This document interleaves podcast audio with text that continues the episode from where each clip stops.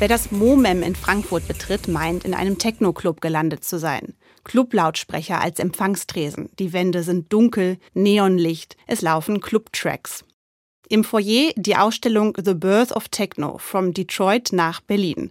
Auf großen Texttafeln mit Fotos und Videos möchte sie die Geschichte von Techno dekolonialisieren. Denn die wird meist aus europäischer Perspektive erzählt. Viele glauben, dass Techno eine Erfindung von Berliner oder Frankfurter Clubs sei. Dabei stammt die Musik aus den queeren und afroamerikanischen Subkulturen der USA. Und so nimmt die Ausstellung mit auf eine Zeitreise zurück ins Detroit der frühen 80er Jahre als hier inmitten des wirtschaftlichen und sozialen Zerfalls der einstigen US-Industriestadt eine musikalische Revolution passierte. Ein Sound roh wie die Stadt, aus der er kommt, industriell, minimalistisch. Die Kreativszene von Detroit bestand fast ausschließlich aus Afroamerikanerinnen. Ihnen ging es erst einmal gar nicht um Party.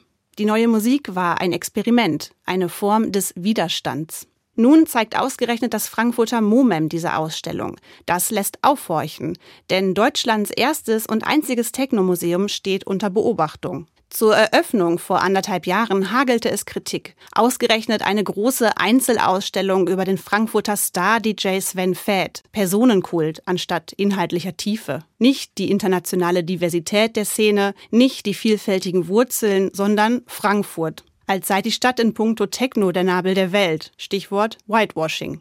Ist die neue Ausstellung also eine Kurskorrektur? Ich glaube, die Ausstellung hätten wir so oder so gemacht. Sagt Museumsdirektor Alex Asari. Für die Kritik an seinem Haus hat er kein Verständnis. Wir haben hier nie irgendjemanden diskriminiert. Wir haben sowieso dieses ganze Club-Ding schon immer mit einer Offenheit in Verbindung gebracht. Die Ausstellung ist natürlich schon eine Art Statement, um einfach nur zu zeigen, das, was uns unterstellt wurde, stimmt nicht. Frankfurt sei die Wiege des Techno in Deutschland. Das anzuerkennen bedeutet nicht, dass man die Pionier Arbeit der Detroiter Szene ignorieren würde, sagt Asari. Es gab verschiedene Städte, die wichtig waren als Keimzelle für diese Musik.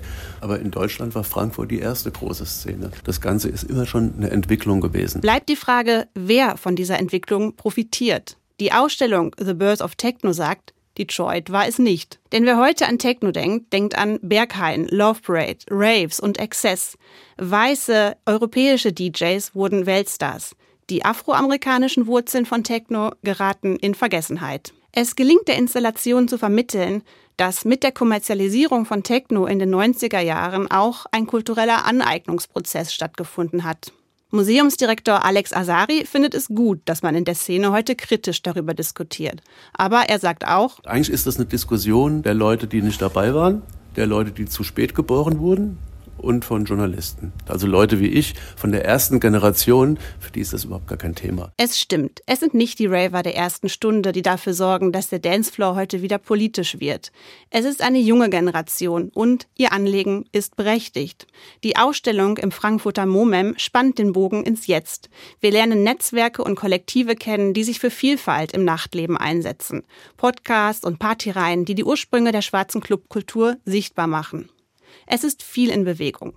Bleibt zu hoffen, dass Deutschlands Technomuseum auch zukünftig Raum bietet für die vielfältigen Debatten der Gegenwart.